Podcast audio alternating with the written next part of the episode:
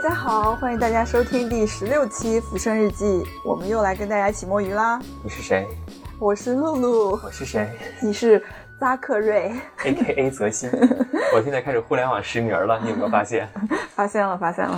我们今天摸点啥？今天来聊一聊怪癖，啊，一个性感迷人的话题。我喜欢。我要给大家讲述一下我们今天的录制环境。今天录制的地点在我家的佛堂里面，所以距离露露左手不到不到一米的距离，就会有很多佛菩萨。我真的跟大家说一下，在我左手边，距离大概也就五十厘米，然后可能有五十个佛像，也没那么多，我们家又不是莫高窟。那十二十个起码是有的吧？真的谨言慎行。对，现在说谨言慎行，慎行，待会儿聊得开心了之后，又开始发癫。对低俗无下限。来，先说吧，先说你自己有什么怪癖？对，哎，我们其实，在准备这期节目的时候，想到这个话题，觉得很有意思啊，然后又在群里面聊了很，又向各位群友们征集了一下大家的怪癖。其实接下来聊的时候，想笑了。对，就会把大家的怪癖和我们自个儿整理的怪癖揉在一起来讲。那我今天来跟大家讲，包括我自个儿准备的，其实是更偏生理层面上面的，嗯而露露待会儿会来讲更多就是心理层面的。嗯其中有我和露露，我们两个自己热辣滚烫的怪癖，也包括群听友群里面各位就是闻所未闻、更热辣见所未滚烫。的怪癖。呃，如果大家在收听这期节目的时候，嗯，听到某一个点跟你自己真的是深刻共鸣了，也请把就是 是我本人打在公屏上。嗯，不过我觉得在聊之前，也还是跟大家很快的来讲一下为啥我们想到这个选题啊。嗯我觉得这一点还蛮有意思的，是因为我们在今年，尤其是会越来越觉得还挺焦虑的，嗯然后大家都会特别想要成为一个或者活成一个社会范式的样子。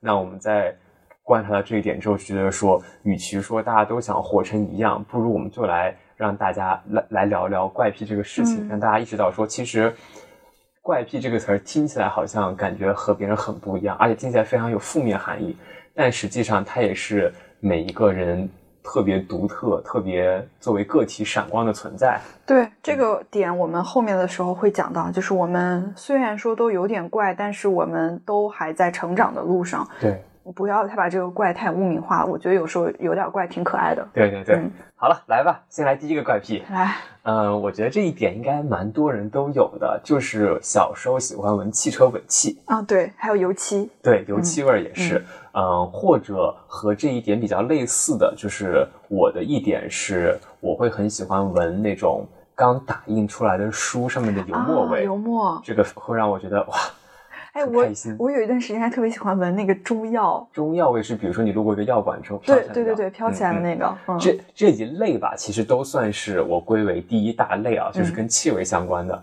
嗯，后来我就是还是做了一下小小的研究，来看一看这个气味到底为什么能够让大家感到如此的上瘾。嗯它那个大概现在学派里面会有两种解释来解释这一点。第一个其实就是在说这些刺激性的气味。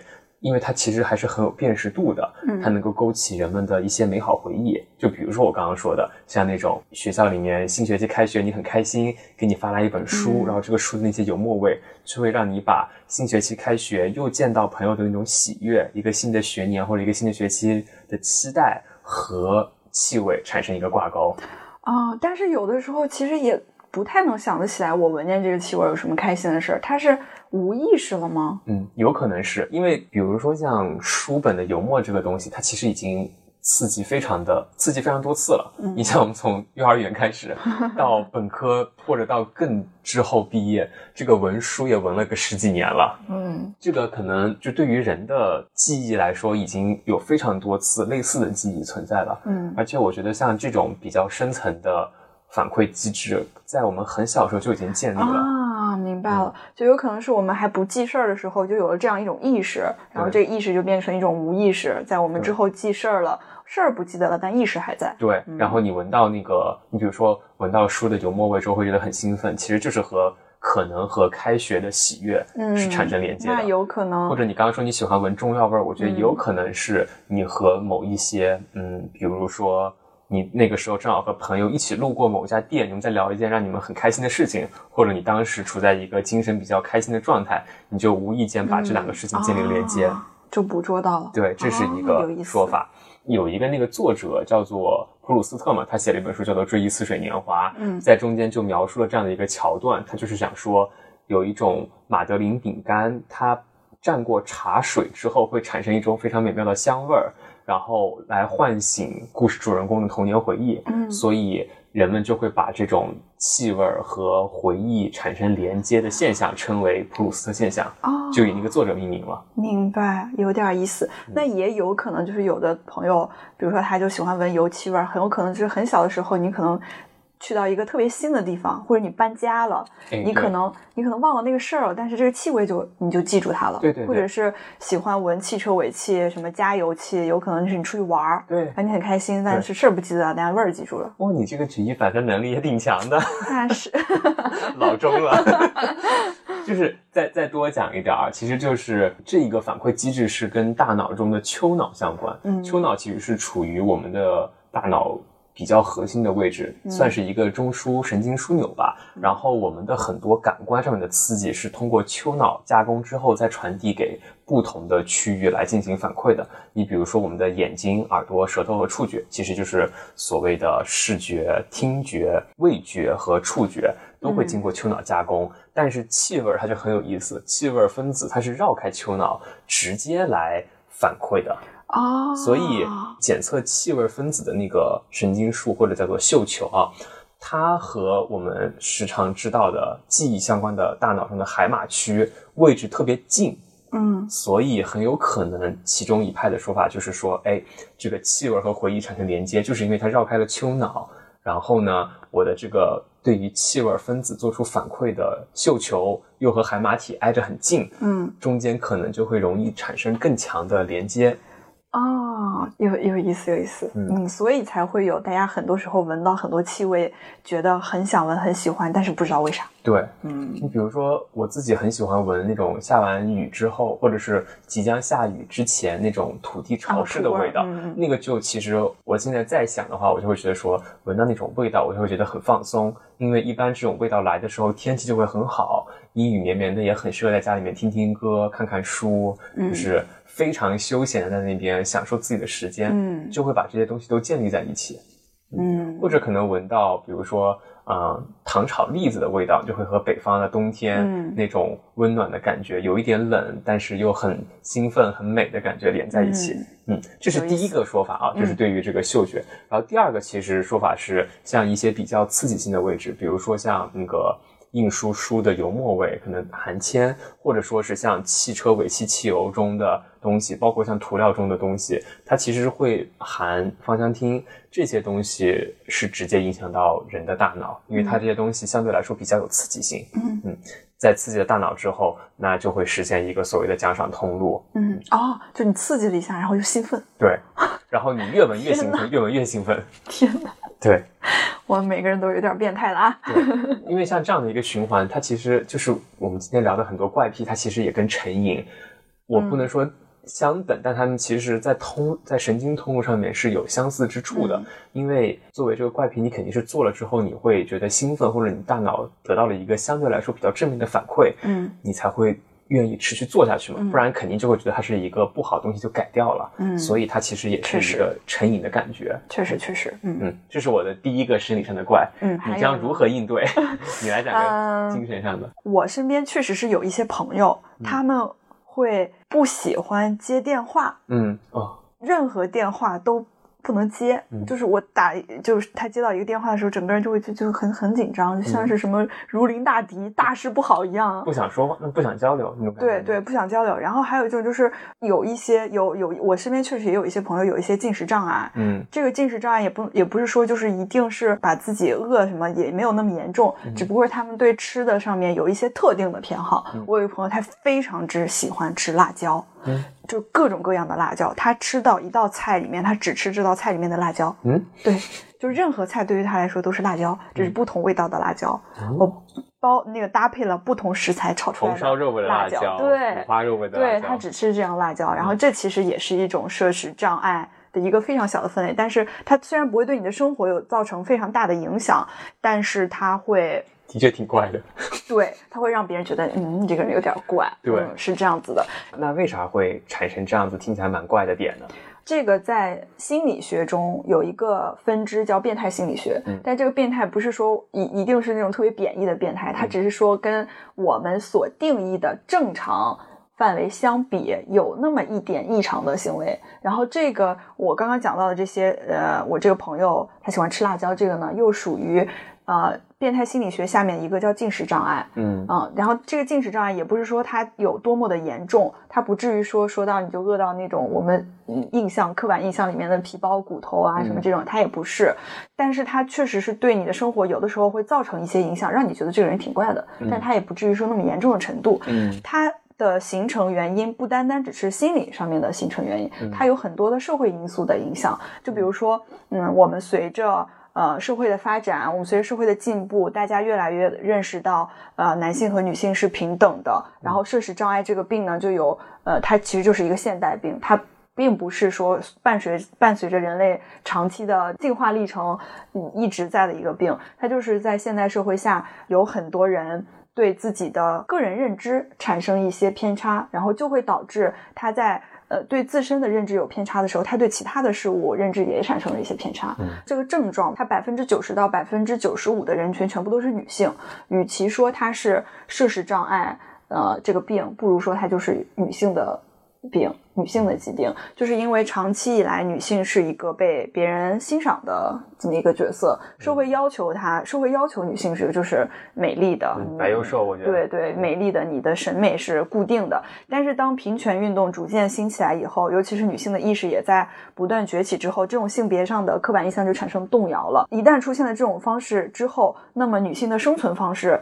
就出现了很多困惑，因为不再是单纯的走入婚姻这一条道路了嘛，你还可以有别的很多的发展道路，但是。同时，他们也失去了可以参考的对象。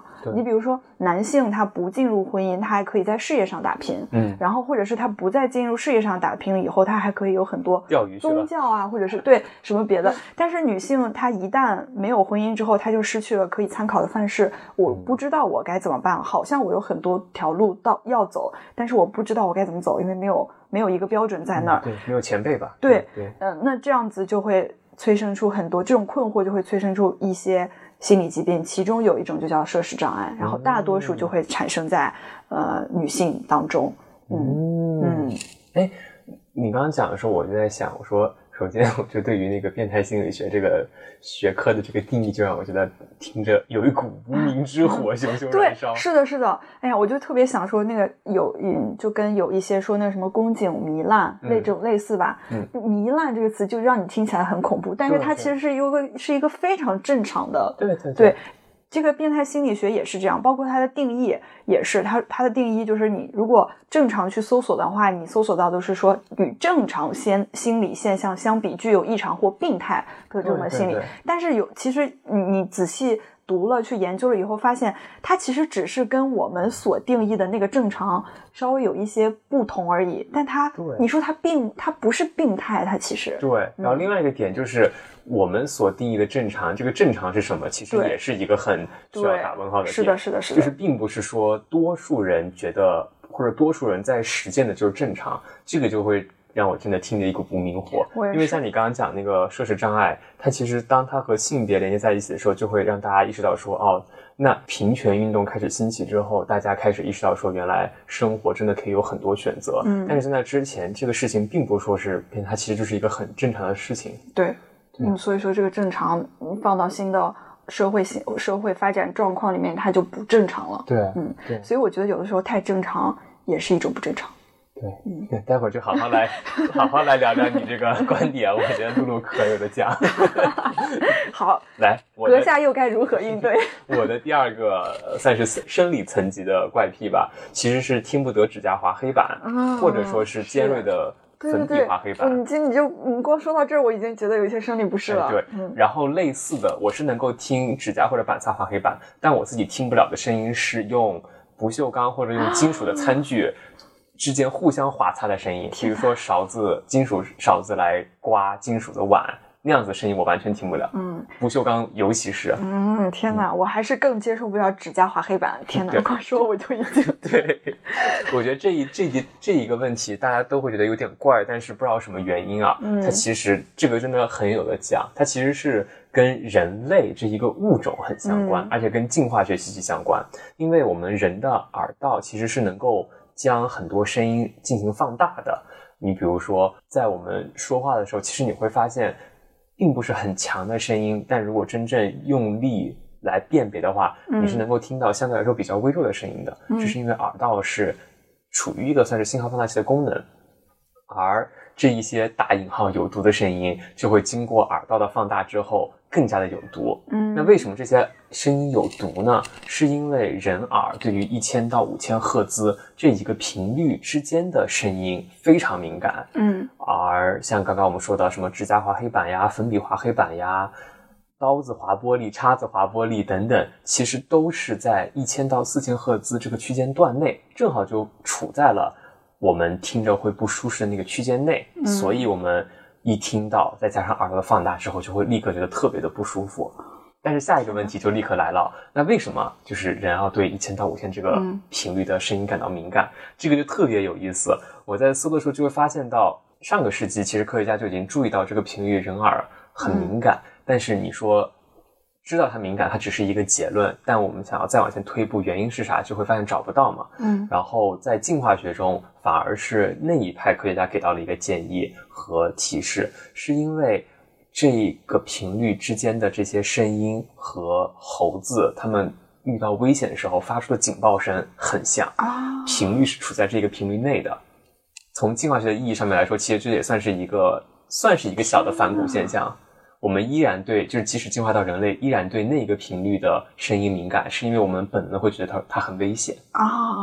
天哪！对，就像你看，有如果大家去过动物园的话，会发现一旦有危险来的时候，它猴子会发出那种特别尖锐的长啸声，嗯，那个也会让我们听着不舒服。然后刚刚说的那一些物理上面的什么指甲呀、黑板呀，其实都在那个频率内，会让我们下意识觉得说，哦，危险来了。哎，你这个，你你这个让我想起了我之前在看那个《人类简史》这本书的时候，它里面好像也提到了这个观点，跟你这个呃生物学家给的这个启示是一样的。他说有一些人可能就是会，也不是有一些，大部分人我们听不了这样的声音，是因为这跟我们祖先遇到危险，他听到自己的同类被野兽呃咬碎头骨。在咀嚼什么脊髓、脊柱那个声音是一样的，嗯，然后你听到这个，觉得我好恐怖，对啊，就是就是影响到生存层面上面的，真的很本能。天哪！另外一个让大家很抓狂的声音，我讲了，大家肯定就会很有同感，也在这个区间内，嗯，就是婴儿的啼哭声啊哦。所以能看到这些例子，就是它从进化上面来说，其实都是一类让大家觉得危险、不安全或者很敏感的点，然后这些真的就。不是说你听着觉得不舒服是因为你怪，而是这个就是人类的本能。这是天哪，这是这是我们的老祖宗对对 爱的余温，老祖宗传下来的怪癖，祖传的。对，那阁下又该如何应对 第二类精神上的怪？既然你说到这个，那我就给你对答一个，同样也是从进化学上面提到的一个点一个点。哎，咱们就是说每一个都对答如流。太牛了！同样，它也是在变态心理学呃里面的一个范畴的，就是我就是这这一类的心理障碍就比较常见了。就比如说我们常见的抑郁症啊、焦虑症啊，这些都算是。然后，因为抑郁和焦虑，你在不算是一种呃。情况没有严重到病症的时候，都是一些情绪嘛，抑郁情绪、焦虑情绪。你通常会去做诊断的时候，都会给你一个特质叫冗思特质，就就是你想事儿想特别多，冗就冗冗对冗杂的冗就是冗思，就是你想的太多了，嗯。嗯，然后就会说你你是不是想太多，你过度思考这种。但是其实这个也不是，就是不是我们自己错，嗯。呃，你如果要是单纯的想从你不要想这么多事儿。你不要让自己想这么多，这个角度去把它消灭掉的话是不可能的。为什么呢？就是因为我们人类在进化的时候，大约是在四十万年前的时候，我们人类大脑的前额叶开始发达。这就说明着我们就已经开启了想事儿的进化模式。嗯，这种进化模式就是要让你想得多的。嗯，这是人类进化的大进程。嗯，滚滚齿轮向前滚，你怎么可能就是阻止自己不想那么多事儿呢？这是不可能的。对，然后包括拖延症，有的是就是有一部分呃学者提出也是跟这个有关系，因为你拖延症就是我们想的多做的少嘛。这个有的时候也不是你个人能够决定的，也是我们大脑的前额叶。它在发挥作用，它就是要让你想得多，嗯，它就是开始削弱你行动的嗯嗯部分，因为我们的大脑就是要发育，不就是要继续的向前进化，嗯。嗯，所以从这个角度上来说，我们想的多不是我们的错，嗯，你想的多这个方面真的跟你没关系，不要再内耗自己了，嗯，那倒是。对，所以这个你是没有办法去拒绝它。或者是阻止它的，这个是阻止不掉的，这是不是你能决定的事情？这是我们整个人类滚滚向前的进化进程。你怎么可能凭借你小小的个体就让自己不要去拖延、不冗思、不焦虑、不抑郁呢？不可能。嗯嗯，我觉得我可以听你这么说完之后，我可以接受它。但是好像落到一个非常具体的 case 里面，我依然因为就是想这个事情是没有一个终结的时间点的。对，最多就是想到。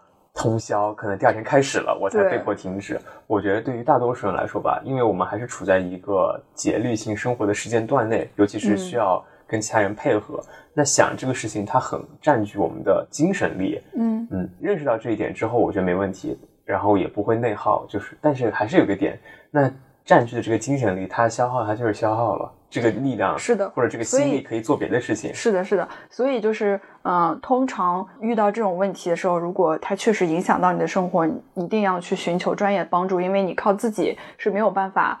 去很好的解决的，因为它这是这个命题实在是太大了。对对，嗯，你一定要去寻求专业的帮助。然后第二件事情，如果你觉已经意识到这件事情它开始困扰你了，你不妨不要只是停在原地的想，你不妨边走边想。哎，对，动起来。对，动起来。你边走边想，这个走不是就单纯物理意义上的走啊，你就是边行动边想。或者你做一个事儿，你想做这件事情，但你在做这件事情之前，你已经想了很久很久，但是一直不知道怎么做，那你不如就随便找一个点开始边做边想。嗯嗯，这样这次是好的。这个其实大有可聊。这个当时我在光华上了一门 MBA 课，嗯，你花那么多钱，就是浓缩下来，那半学期讲的其实就是就是这个事儿，边走边聊事儿，会让这个事情更容易成。下一次我们就炸一炸这个扎克瑞，让他把这个钱吐给我们，吐给大家。来，好，我的下一个大类就是生理上的，其实是喜欢把手插在大米里。啊哇，舒服，对，舒服。大家肯定有在逛超市的时候看到那种一大块儿，这一大格是米，那一大格是什么红豆，下一大格是五谷之类的，然后很多人就会特别喜欢把手插进去，就会觉得说哇，好爽。嗯嗯，为什么？为什么？我我我当时我们在想到这个选题时候，我在深思我自个儿有哪些怪癖。我第一个想到其实就是这个，因为我小时候会觉得就是。特别爽，特别舒服，但这个事情的确就是有点不太道德，因为你像我如果插了我不买，那其实相当于别人可能会买走我在那边已经摸过的大米，其实还是挺不好的，但它真的很爽。对，然后我就去研究了一下，它其实嗯有两个层面，第一个层面是因为我们一般想要去做这个行为的时候，其实以夏天居多，嗯。而大米的导热系数比空气要更多，所以我们手插进去其实是非常爽，有凉爽的。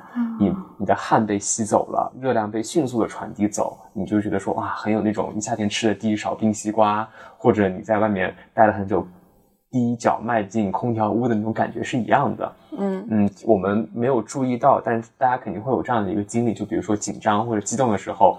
嗯，你会发现手里面容易出汗，手心会出汗。对对对。那手插到大米里面，其实也是手心里面的热会被立刻的疏导走，你就会觉得说啊，那个凉感从手一路窜上胳膊，然后直击大脑，嗯，会很爽。这是第一个层级。第二个层级是手插到大米里面，大家如果再回忆一下，你会感觉到说，其实手是有一点那种被压迫的感觉的。嗯。这种压迫感会让你的静脉血迅速回流，然后。带给人一种舒爽的感觉，嗯，你就相当于是一个不是那么痛的按摩的感觉一样，因为大家想必肯定都做过按摩或者跟朋友之间互相按摩的时候，就会觉得说，当你给身体一点小的压力的时候，其实促进血液回流，身体是很有那种舒爽的感觉的。嗯，这个也是手插在大米的一个点，尤其是我我我自己在回忆的时候，就会发现我其实会喜欢把手插到特别深的地方，然后会感觉越往下那个阻力和压强会更大嘛，其实压迫会更强，然后你就会觉得那个血液迅速往心脏回流的时候，感觉很不一样。原来也是，是其实是身体需要。对，其实身体需要。然后我就想到有一个蛮类似的点，还想请教请教你，就是如果手插大米是促进，就是这种压迫感也好，导热也好，是这样的一个原因的话，那我在想说，那穿那种相对来说，比如说穿啊丝袜或者穿弹力裤，是不是也会有这样的一个感觉？或者穿那种稍微有点紧的瑜伽裤，按理来说应该也会产生这样子的感觉。嗯，好像有的时候是会，就是他把你的那个，呃，感觉你的人被激流起来了嘛，对你紧了，然后就会觉得呃更精神了，嗯嗯，然后就会让你觉得。哎，挺挺舒服的。那那个精神应该就是身体受到了一点压力，血液其实比常规的流速要更快。嗯，也有可能是身体给你发信号了。嗯嗯，就是可能就是想让身体更紧，身体想让自己更紧实一点。嗯，有可能吗？我不知道。来，阁下。啊，我这个是就是我们经常有的时候在社交媒体上能看到一些大家晒的呃淘宝购物呃榜单就。去年还是什么时候就会发现丑东西，不知道为什么它怎么就销量那么高？嗯，怎么会就有这么多人喜欢丑东西呢？嗯，然后你身边有朋友真的就喜欢丑东西吗？我，你你就喜欢丑东西？就是你，我没见过你你。我其实有一双拖鞋，是一只一只青蛙，是青蛙。然后你的那个大脚趾，它的青蛙嘴还是开的，你的脚趾是可以从青蛙嘴里面伸出来的。天哪！救命！那为什么会有这么多人喜欢这些丑东西呢？这就是变态心理学里面它也有一个范畴，就是审美。但是这个美是相对的。嗯嗯，如果要是从嗯我们对应具体情况来说的话，审美是正常的。嗯，其实它的反面审丑也是正常的。哎，每个人都有审美的需求，同时也有审丑的需求。嗯嗯，这两个心理的呃。需求量，它它其实是等同的，嗯，但是因为我们社会环境太过多的强调审美，而忽视了审丑，所以才会导致一段时间之后，人们就是在审丑这个方面就会有一个大爆发。对，嗯，你除了买东西以外，还有很还有很多时候可以在社交媒体上看到，呃，有很多扮丑，然后或者是搞怪的一些内容，然后也深受大家喜欢。对，这也是审丑的一种。或者说，我们在生活中看到一个，呃，一个姑娘长得特别好漂亮，但是她的老公可能不那么好看；或者是一个男孩长得非常的英俊，但是他的爱另一半可能也不是那么的好看。也这个好看也是只是世俗意义上的那种审美而已，就不是郎才女貌对对对，因为郎才女貌就是社会规范给你的嘛。但是他对于他们的心理机制来说，可能就是审丑的那一种美。嗯，对，对于呃。每一个个体来说，审丑和审美其实是一样的，只是大家过于的重视审美世俗意义的美这件事情，而忽略了审丑这件事情。嗯，所以它，呃，从这个方面来说呢，从心理学角度来说，它也是极其正常的。嗯，所以我就看了很多的例子以后，我就发现，嗯，心理学并不是说你的情绪跟心理搭上一点边儿就是心理学，它真正的心理学是一门涉及到。物理、生物、神经医学、社会科学，很多很多的领域，它并不是玄学。嗯，所以有的时候，呃，大家说你怪，说你这个人性格不好，或者怎么怎么样，嗯，它并不是一个心理疾病，嗯，它是综合很多方面要综合看的一件事情。嗯，所以你说这个。你怪，或者是你怎么样，你这你说明不了什么问题，它并不能证明你这个人是是好是坏，或者对你的本质造成一些很恶劣的影响。对，嗯，我赞同。你刚刚讲的时候，我就突然想到，其实如果这样的话，嗯，比如说，如果我的目标变成了，不管是做市场营销，还是就是算是让别人记住我这个个人的话，其实一个很可行的方式就是。百分之八十的时间都做那些符合主观社会认知审美的事情，百分之二十你突然来个大反转，反转非常的强，但是让别人立刻觉得说哇，反转到点儿上了，就丑到点儿上了，可能反而综合起来，别人会觉得你的形象更加立体生动。对，品牌是这样，个人也是这样。对对对，你这个人更加的多面了，嗯，不不只是单单独的那一面比较无聊的样子。嗯，有个亮密码让你抓住。我们我们这期的那个封面，待会儿就上些怪图。对啊，这样子的话，其实。因为就像你刚刚讲的，我觉得大众就是社会对于大众的审美规训越强，那大众的那个逆反心理对于审丑的需求肯定是越强。它就像是一个平衡，对你的那个天平一端更低，那另外一端一定是更高的。对，因为它属于一种正常的呃生理机制。嗯。它并不是一个，就像我们刚刚说到的情绪的那一部分，它并不是一个说社会让你说没有，给你一个规则让你没有，你就可以没有的东西，它一直一直都在那儿的，只是被我们刻意忽略掉了而已。嗯，我之前你这样讲，我突然想到一个点，就是它不是其实跟人身体或者精神的。所谓的稳态平衡也很相关嘛，嗯，你就像很多小家长会治小孩爱吃甜食，嗯，他就会把其他所有的食物都撤了，只让他吃甜的。你这样子治他个三四天之后，他其实就再也不爱吃甜食了。天，这样的是同理。那你让一个人是的，天天逼着他成为淑女，成为嗯所谓社会美的那一面，天天逼他做这些东西，很有可能他反而接下来审丑需求会更彻底一些。对对，嗯。阁下又该如何应对？没了，我就三大类。但我觉得还有一些怪，虽然说我们没有提及到，但也是属于正常的，因为我们呃收集了一些我们群友的一些怪，真的 很精彩，它太精彩了。我我们先从低级别的开始说，好不好？有一些其实我会发现我也有类似，哎，我也有，比如说有一个群友，他说他特别喜欢挤黑头。哦，嗯，我我呃，我在群里面说，我说我有的时候，我突然想起来，我有的时候特别喜欢撕纸，嗯嗯，就是闲的没事坐在那儿，只要我手边有个纸，哪怕是一个纸巾什么的，我就会开始撕纸。我后来发现，这个在心理学上面统称叫破坏欲。破坏欲，嗯，就是人都是有破坏欲的，因为我们人他。它并不是一个特别完美的生物。我们之所以能够展现出我们好的一面，通通是我们的道德在和我们不好的那一面做抗争，然后抑制下去了而已。但是我们本性上还是有破坏欲的，因为毕竟我咱们还是动物嘛。嗯，我们那个破坏欲只能通过生活中的小事来解决，比如说挤黑头就是破坏欲的一种，满足了你的破坏欲望；撕纸也是你破坏欲的一种，满足了你的破坏欲望。嗯，那我这你这么一说的话，我觉得把它往前再推一步。嗯，像很多伤害动物，比如说虐待动物，嗯，那个就极端了，或者伤害，这可能就是这一个欲望放到非常极端的一个程度。对，那个那个就属于病，就是属于病，因为这种我们进化了这么多年，它是已经被道德压下去的一个部分。如果说你的道德没有办法压下去，那就说明你的控制力上出现了一些问题。嗯，但是就像你刚刚讲的时候，我在想说，道德这个事情其实也是。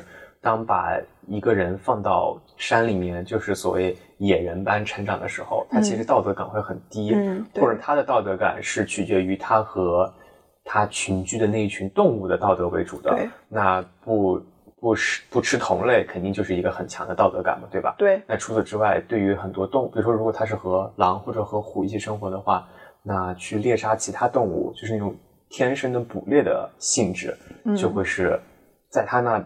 完全 OK 的一个事情，但是放到都市社会里面，它就不一定 OK。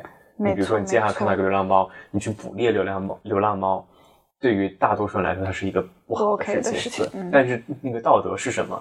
其实还是回到你刚刚讲，嗯，所谓的怪癖，所谓的心理学和很多学科都有联系的时候，那社会学或者法律这些本来就是因为人才有的学科，而反过来又作用于人类身上的。知识就会变得非常的明显。对，这就是我们人类在进化的。你回过头去看，就是人类进化的脚印。对，妙啊，神奇。还有啥？讲讲大家的。天哪，真的。然后还有说，有的人喜欢吃吃纸。吃纸？嗯，我看到那个消息了。就是他喜欢，嗯，所有的纸巾啊，A 四纸啊，然后或或者书本啊，然后撕一个角，然后把那个角吃掉。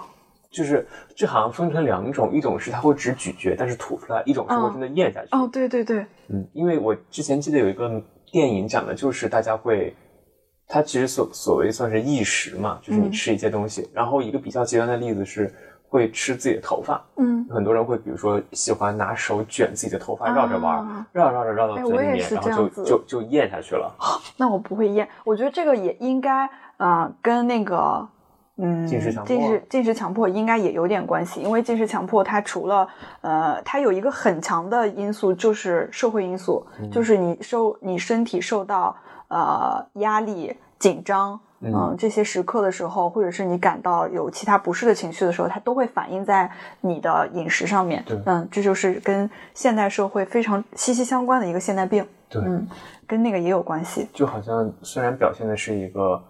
所谓物理上的表现或者身体上的表现，但其实内部驱动的那个还是算是焦虑、压力、紧张这些负面情绪。对，是的，是的。然后接下来还有一个非常炸裂的一个，有多 炸裂？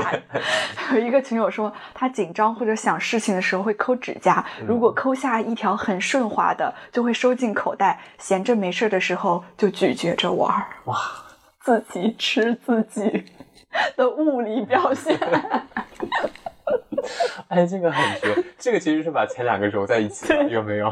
就相当于他把自己比成了一个腊肉干儿，你知道吗？我紧张的时候从自己腊肉撕下来。其实这个就跟刚刚说那个吃吃纸是一样的，只不过这个现在吃的不是纸，而是自己身体的一小部分。嗯，天哪！而且这个跟纸相比来说更环保吧，因为你也没有 还你这个，你也没有损伤树，你也没有伤害别人。你这个思路真的是，它其实跟我们刚刚讲的那个道德还是一样的，因为它这个的心理机制跟汉尼拔的那个心理机制可能会，我觉得不太，因为汉尼拔一时嘛，毕竟有伤害，但我觉得这个没有伤害在。这个就是因为在道德下面，他压住了他选择做伤害放到最小，嗯嗯，或者说对其他人是零伤害，嗯，但是汉尼拔那个他可能就是一些变态在。对，嗯，完全的变，它已经是一种病了，它已经不能论作正常范畴了。那那这样的话，真的得说一下，如果有有这位友友 感觉到了自己有一天有强烈的伤害的那个倾向的话，我觉得还是得，嗯，需要来寻求一下外界的帮助。嗯，因为就是很多事情都是从特别小的一个点，把那个阈值拉高了之后，慢慢的觉得接受度越来越大，然后到了某个程度，发现无法收回了。嗯。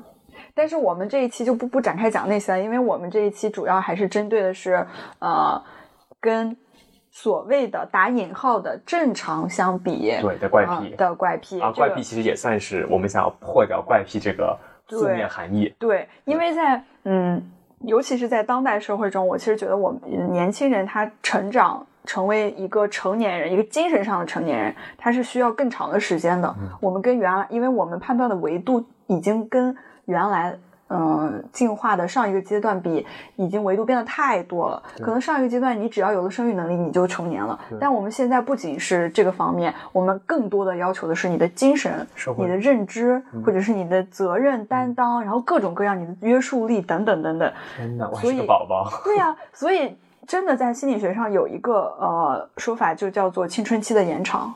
这个是在越发达的国家里面就越常见，嗯，就是你的一个人的成年绝对不等于成熟，嗯，这件事情，嗯，它是在当代社会里面是越来越显著的一个一个特点。那我现在是不是可以说我在进入我青春期的晚期？你你可能还在，我可能还在 还在中间还在中间。对，天哪，是的，所以说那这么说，性成熟和心理成熟，或者说是社会层面的成熟，完全不一样，很脱节。对，非常脱节，这个就会有很多问题出生呀。我对啊，所以有很多大大小小的情绪的问题，如果不能被我们正常的接受和接纳的话，你会感到非常的迷茫，因为你的呃，你你。你的年龄或者生理上，已经有人告诉你，你已经成成年了，你是一个成人了。嗯，但是需要一形式，你需要怎么说履行法律责任？对，对你你你就呃感觉自己好像能 handle 一切事情了，但是你的精神层面上，你自己其实也可以感觉得到，然后或者是别人会告诉你，其实你就是还是不成熟的小孩。对，但是你一旦这两个认知是脱节的，你就会产生很多的情绪问题。嗯。我们现在要做的就是让大家知道，这是正常的。你要正确的去知道这个事情，你才可以很好的去应对它。嗯嗯，我觉得尤其是像我们在嗯，可能八零后跟我跟我九零后应该有差不多，就是，呃，我们这一代成长起来，社会也好，或者是父母也好，都把我们规训成了一种社会期望的样子。我们被修剪掉了太多的怪，我们通通都变成了一种超级正常的人。嗯，然后你在成长的过程中，你接受到的很多很多时刻，大家又告诉你，你应该要，呃，有自己的。个个性啊，有自己的性格啊，你要有，你要你要有创造力啊，你又得有你，你又得要有个性，你又不能太出挑，对，然后就会导致一种，呃，我们现在常说的，我没有办法跟自己和解了，对，就是因为你要要求我这样，哎，你又要要求我那样，我这两部分不能融洽，冲突的，对，冲突，我要是成为 A，我就不能接受 B，我要成为 B，我就接受不了 A，对，所以跟自己没有办法和解，嗯嗯，真的就是好像又被要求。处在一个所谓中庸的位置上面来达到社会的平均预期，但同时又要被别人鼓励一种说哇这个人好不一样，好有趣。对，他两个就是矛盾的。对，就所以嗯嗯，那天我们两个刚开始聊到这个选题的时候，你问我就是 Zachary 问我说你有没有什么怪？我当时一下子脑子一懵，我想不起来自己有任何怪，我觉得我太正常了。然后我就说太过于正常也是一种怪。对啊，太如果要是每个人都像。就像我这样太正常，嗯，其实挺恐怖的。你想想，我们这社会，像是每一个在任何维度来说，你都做到了一个安全的平均值。嗯，你没有不及格，但你也没有特别出挑。就是每一个维度来说，你都是安全，对中间的。我就是因为太，嗯，我就是之前可能还没有在前几年的时候，可能没有意识到这个问题，所以我没有办法跟自己和解，因为我觉得我的一切都太正常了，所以我没有办法跟自己和解。一旦就是我。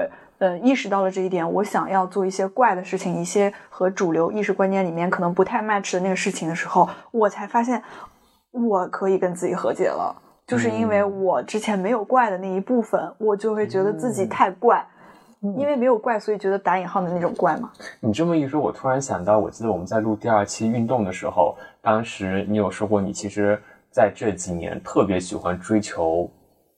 刺激、速度、危险，嗯，然后我我总感觉你刚刚的那一段描述和那件事情其实可以产生连结的，对，因为当你在一个处于安全的位置待太久之后，就像你喜欢撕纸破坏，然后喜欢挑战自己做突破，其实真的就是你内心是有一个想要突破的那个自己在的，只是一直被你按下去了。是的，我们就是可能有很多人像我一样，我们。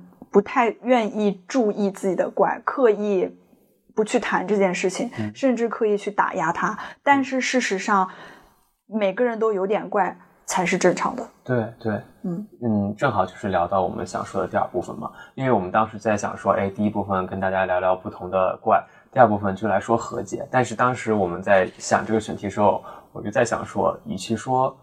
就是当说到和解这个词儿，总就有一种感觉，好像我向自己屈服了，或者我向别人屈服了。因为和解它的潜台词就是我来接受自己不好的部分，然后我承认了这个不好的部分，它是它的存在是 OK 的。嗯，但我就是回到我们刚刚在聊的时候，就会发现，我们自己觉得这些怪癖是不好的事情，只是因为。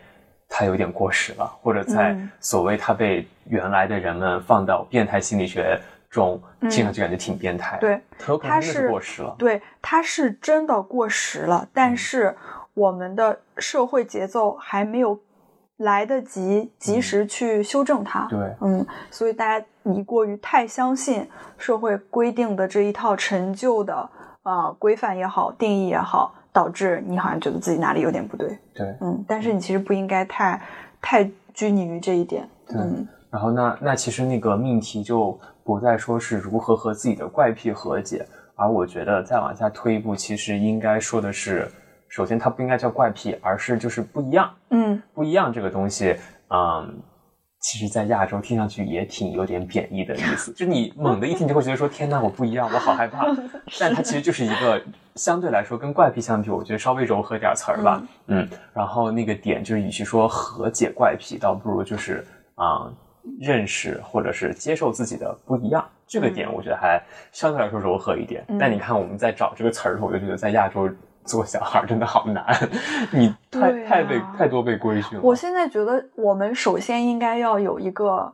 大前提是先为“怪”这个词字去污名化。首先，这个“怪”它不是一个贬义词，对我甚至现在把它理解成它就是一个。褒义词，你要说一个人怪，那说明这个人一定是有可爱的地方，就说明他一定是很独特的。对，嗯，他有自己的特点的。对对对对对，他才怪嘛。对对对，嗯，因为我在我当我就是正想说这个点，我觉得，嗯，我自己在想的时候，就会突然意识到，嗯，比如说我是怎么能够开始逐渐接受我和别人就是有很多不一样的，嗯，因为我觉得在。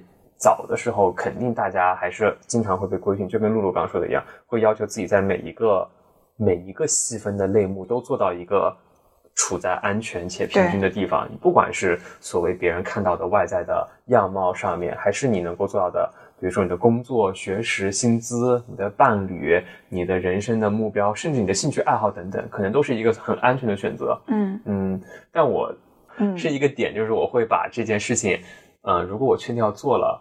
且别人没有做的时候，呃，很多人都会，很多人，我觉得大多数人内耗的开始就会觉得说啊，我跟别人不一样，我好害怕，嗯，或者我开始会很担心，我跟别人不一样，会不会我做错了？然后别人会不会有一些外在的评价让我觉得很不舒服？但我的做法就是，我会把这个不一样的点放到最大，然后去跟很多人来讲这个事情，告知天下，然后我证明扎克瑞是个怪人，对，然后让别人就是。你比如说，你在给第一个人讲的时候，内心你还会觉得说：“天哪，哎，好像他万一反馈不好怎么样？”但你讲给十个人讲的时候，就会意识到说，这个事情好像在我心里面对于他的认可度已经非常的嗯强了。然后讲到真的，如果能讲到一百个人啊，我跟你讲，绝对你会在里面找到很多跟你一样的人。嗯，你这个点其实跟我讲这个有点不谋而合，就是呃，我的一个方法是。不要害怕被别人认为你是一个怪人或者是一个不好的人，嗯，因为如果你是，那你就不需要证明；如果你不是，你证明了也没用啊。嗯，就是这样子。但是呢，呃，如果你不是，那你我觉得也不需要去太多的去做什么事情，你就勇敢的去面对，然后往想要的那个方向走就可以了。对，嗯，还有一个很重要的点就是。也没有必要矫枉过正。如果你呃调整不了，或者是嗯没有办法接纳，也不要强行接纳，就没有必要反而给自己增加了一个新的接纳。哎，对，是这个逻辑。我我当时在想的时候，在在想那个，哎，那到底应该怎么做？比如说从自己来自己的经历来出发，时候我就突然想到。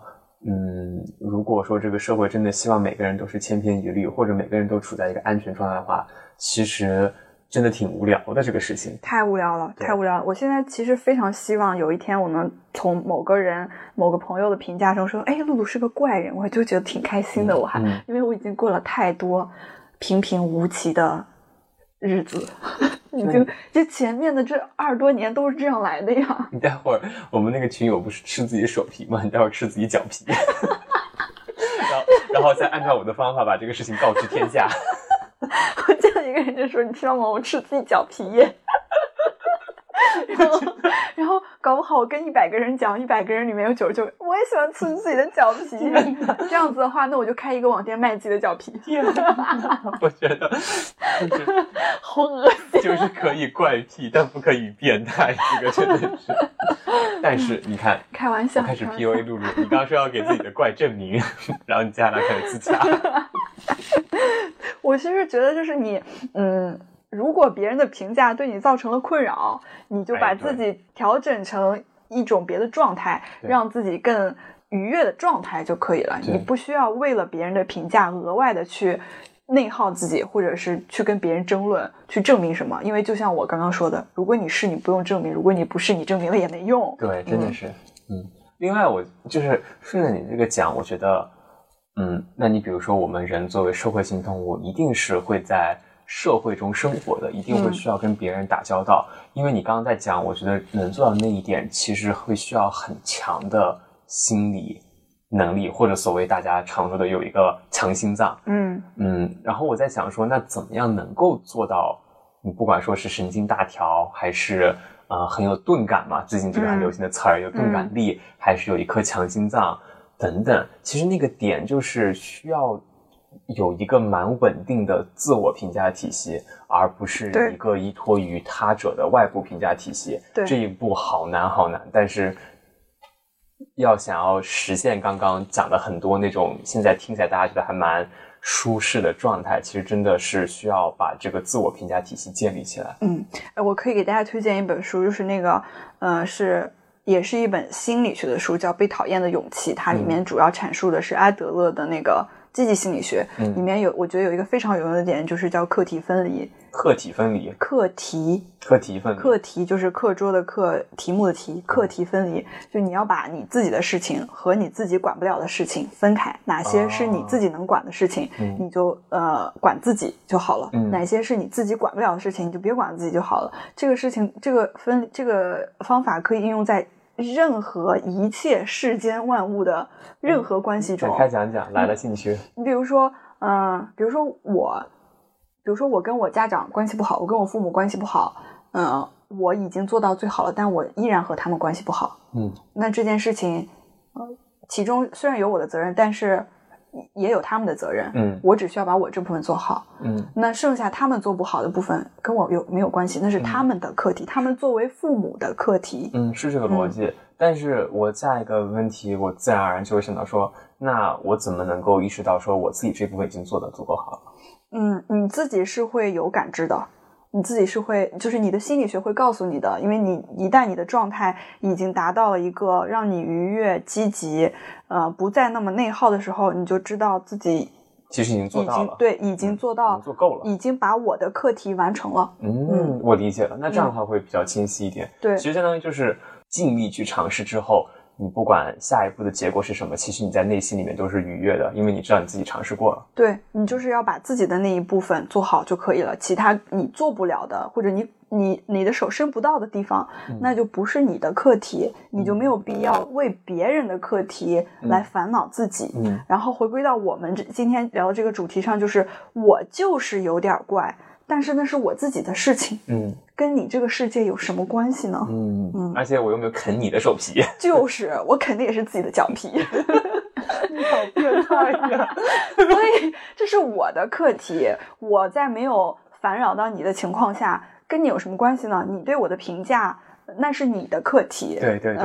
对，你看，你现在就可以反向了。你比如说，如果你跟我讲说，哎，你知道吗？我其实还挺喜欢啊吃纸或者是撕什么东西的。然后我就开始说，哇，你这个人好怪啊！你可以立刻反问就说，你这人怎么这么爱 judge 别人？你怎么是这样的一个恶心人啊？友好一点好不好？对啊，我吃纸，我又没吃你的纸。对，你不要评判别人这个事情很恶心。就像你说的，其实就是两件事儿了。对，这是两件事儿。你吃纸是一，这是一件事儿；别人对你产生任何好的、坏的评价，那是另一件事儿。对啊，那是别人的课题，那不是你的课题。其实你刚刚讲的时候，一直在想一个点，还是从那个审美深处的地方引申过来啊。嗯。就是当这个平衡永远存在的时候，一旦我们社会向某一个点。急剧的去激化那一个正面的东西，或者我们认为是正面东西，那那个所谓天平的另一端，它一定也是会触底反弹的更凶的。不管是像你说的，你的那个因为原来要被要求做好小孩，然后每一个层级都成为好小孩，到今天的露露变得如此跳。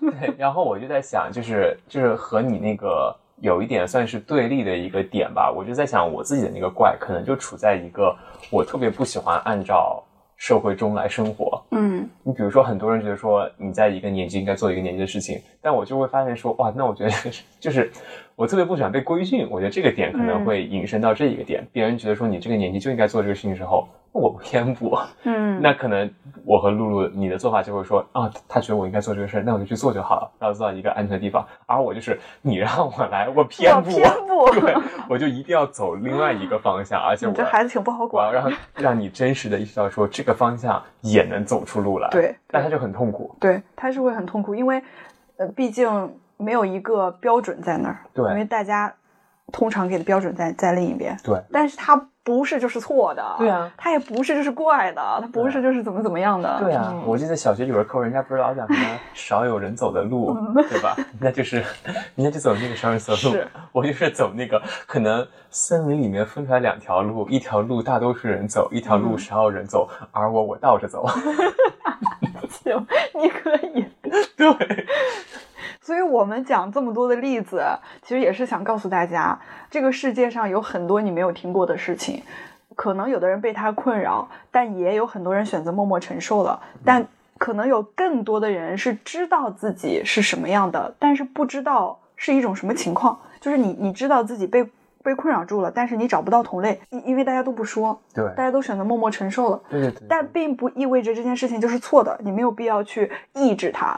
嗯，我们今天讲的这些只是很小的一部分，其实还有很多很多的带引号的那种怪，比如有的人就是很害怕虫子，有的人就是很害怕鸡嘴，有的人就是很害怕注射类的，有人就是很害怕血，害怕飞机，对，然后害怕电梯，嗯，有的小孩甚至会对化了妆的人物。